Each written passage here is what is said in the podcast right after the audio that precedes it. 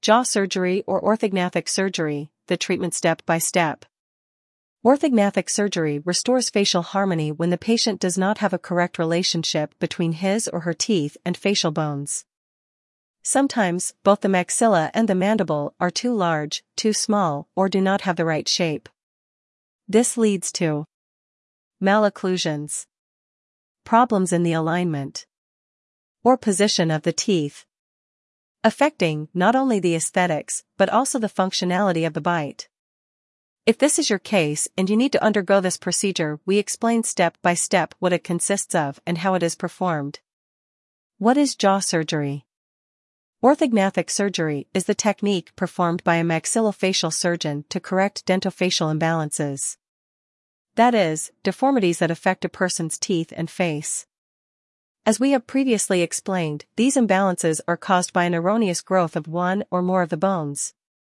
This bones form the face and can be either due to excess or defect. The objective of the intervention is, therefore, to place the bones of the face in the correct position and size.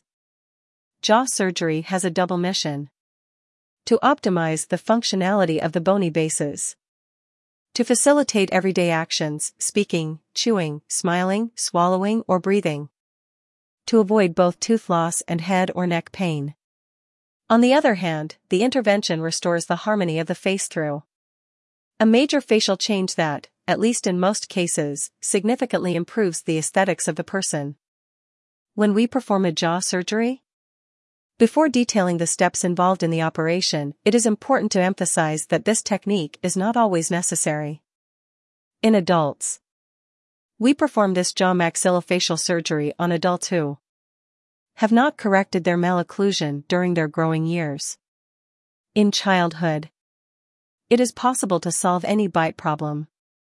Whether of origin, dental, or skeletal.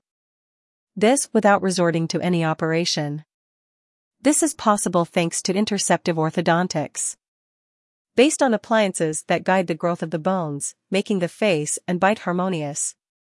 It is from the age of 11 or 12 when it is no longer possible to intervene directly on the bony structures of the face. What problems does maxillofacial surgery correct? We perform orthognathic surgery on adult patients when we cannot correct the jaw alteration by orthodontics alone. In addition, the decision to perform surgery or not depends on the patient's expectations. Symptomatology. That is, if the patient has a complex or a severe self-esteem problem, is in pain, breathes badly, snores, or has problems when chewing. The bite problems that are corrected thanks to orthognathic or jaw surgery are Class 2 or retrognathia. Patients with retrognathia have the mandible set back in relation to the upper jaw. Although it is possible that it can lead to speech and chewing problems, there are cases in which surgery is performed for cosmetic reasons. This problem is corrected by advancing the mandible. Class 3 or prognathism. It is solved by the advancement of the maxilla or the backward movement of the jaw.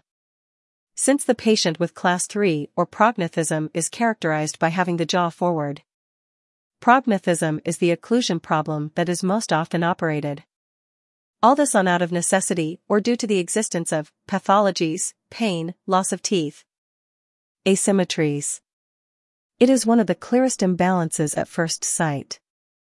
The person with an asymmetrical face is characterized by an imbalance between the right and left side of the face. Open bite. Patients with an open bite present a lack of contact between the upper and lower front teeth. It is corrected by mobilization of both jaws. This malocclusion leads to diction and chewing problems and can even cause tooth loss. Since there is no contact between the front teeth, all the pressure of the chewing load is borne by the rear teeth, which contributes to their wear. Crossbite. This type of malocclusion causes the teeth, usually the front teeth, not to make contact. That is to say, in spite of having the mouth closed, the patient presents a very visible space. Gummy smile. We speak of a gummy smile when, at smiling, the person shows too much gum compared to the teeth. This makes the smile less aesthetic, as there is no balance and harmony. 1. Diagnosis and planning. Before undertaking orthognathic or jaw surgery, it is essential to plan the case in advance. This treatment consists of two parts. Orthodontics. The operation itself. This is why the joint participation of both professionals is essential. An orthodontist. A maxillofacial surgeon. Both the planning and the protocol in preparing the patient for the day of the jaw surgery can make the difference between a successful case and an unsuccessful one. Each professional has his or her role in dealing with this type of case. Although the initial planning is the task of the orthodontist. This person is, therefore, responsible for ensuring that the patient arrives in optimum condition for orthognathic maxillofacial surgery. Combined orthodontic treatment, why is it necessary? This is because the planning for maxillofacial surgery begins with a year-long orthodontic treatment.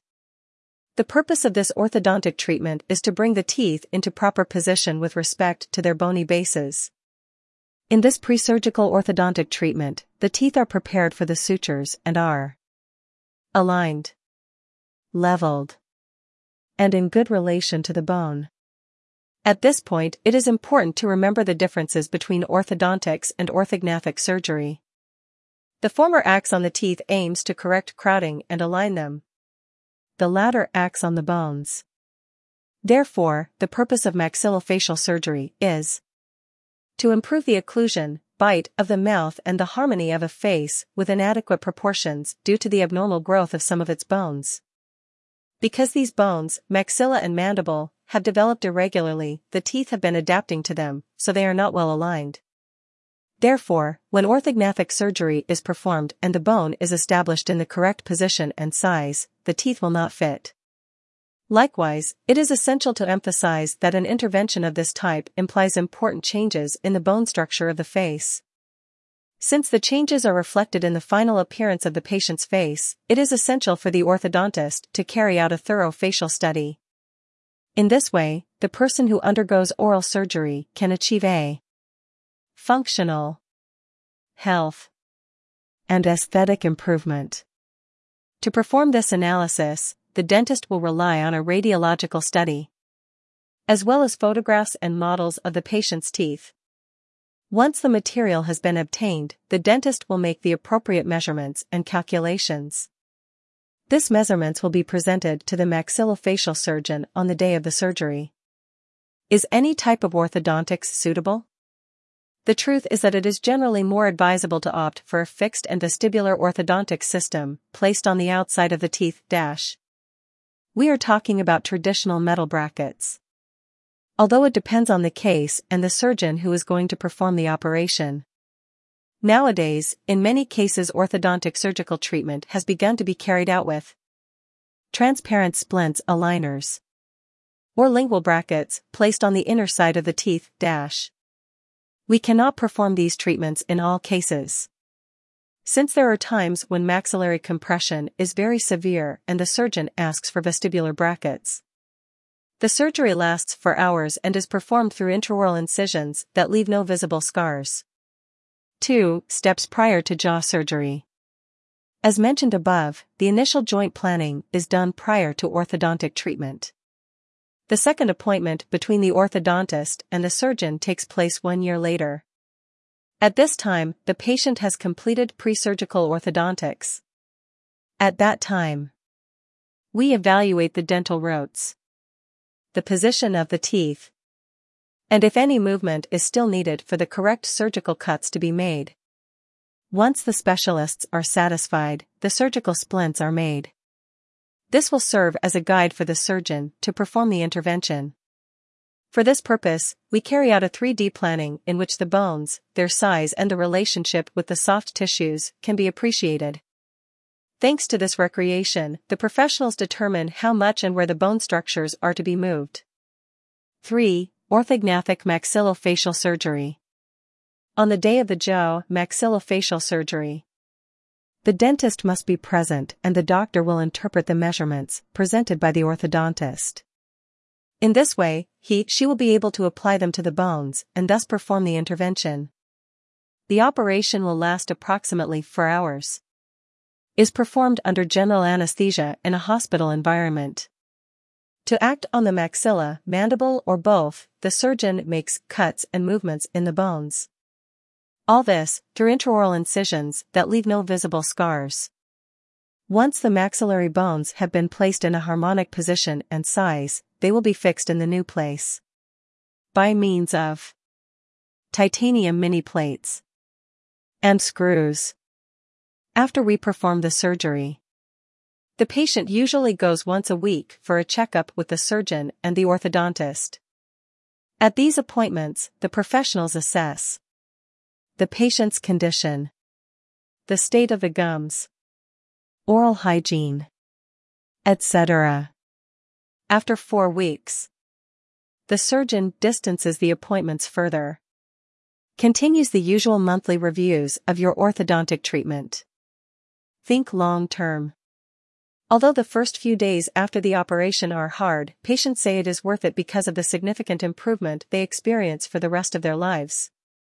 How is the operation performed to adjust the teeth according to the bite? The most frequently operated malocclusions, due to the alteration of the bony bases, are Class 2, Class 3. These, in turn, can have different degrees of severity or unfavorable growth. Class 2 case. There is usually a hypoplasia in the development of the mandible, i.e., it is shorter than it should be. Although a priori what the patient identifies as being wrong is the maxilla. Because it is seen too far forward, in reality, it is a problem of the jaw. Therefore, what is usually done is a mandibular advancement. Class 3 case. It would be just the opposite, there is usually a maxillary hypoplasia which is often accompanied by an overgrowth of the mandible. In most cases, the operation is performed on the maxilla, maxillary advancement and depending on the position of the mandible, it is decided whether the mandible is also operated on. 4. Postoperative and recovery. Recovery from jaw surgery.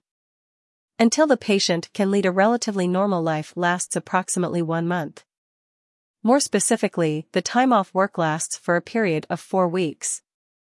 Although it depends on the type of work performed by each patient. If the person has a very active occupation that involves a certain risk or requires a lot of talking, he or she will need a longer recovery time. Within this postoperative stage, the first two weeks are the most complicated because the elastic fixations prevent the mouth from opening. For this reason, food should be liquid and should not require any type of jaw movement. After these 15 days, it is possible to remove the elastics during meals. Progressively, mobility is recovered and new soft foods are incorporated into the diet. From the fourth week, it is normal to notice a noticeable improvement and patients are recovering their normal life.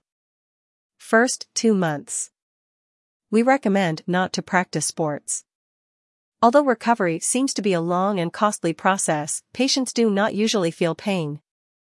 However, it is inevitable to feel discomfort during the first weeks, mainly due to inflammation and fixations. Once this period has passed, the people we have treated say that the maxillofacial surgery is well worth it. Moreover, when you consider the remarkable improvement they experience for the rest of their lives. 5. Follow up and orthodontics.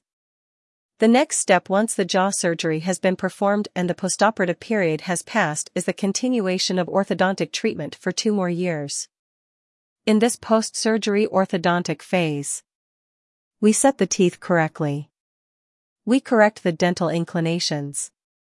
At this point, the most important thing is to achieve stability of the occlusion. Avoid relapse. In other words, the mouth should not return to the state it was in before the first phase of treatment began. Generally speaking, it can be stated that the recovery of patients with class 3 is usually faster than that of people with class 2. Likewise, recovery in women is characterized by being slower than in men. However, leaving aside general considerations, the stability of the results will depend on different factors such as the following. Hereditary. Patient habits. Application of the correct protocol throughout the treatment. Collaboration between the dentist and the doctor. Fixation of adequate retention at the end of orthodontic treatment. All of the above-mentioned circumstances will largely determine whether the treatment and the subsequent postoperative period have been worthwhile. All this in order to obtain satisfactory and long-lasting results for the rest of your life. In conclusion, it may seem at first glance that orthognathic or jaw surgery is too long a process and therefore creates rejection in patients at first.